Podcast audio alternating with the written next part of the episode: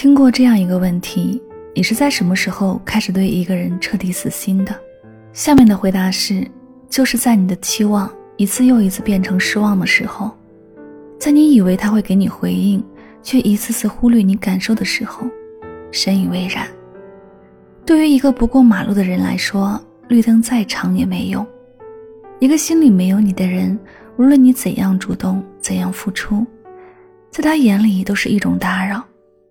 你对他全心全意，他对你可有可无。你愿意为他付出一切，他却不愿意为你妥协半点。你拼命为爱加码，他却总是敷衍应付。你快乐着他的快乐，悲伤着他的悲伤，而你的心事和心情对他来说却毫不重要。正如张爱玲所说：“一个人如果没空，那是因为他不想有空；一个人如果走不开，那是因为他不想走开。”一个对你借口太多，那是因为不想在乎。在一段关系中，最怕一方拼命付出，一方却视若无睹。不开的门一直敲是不礼貌的，不回复本身就是一种回复。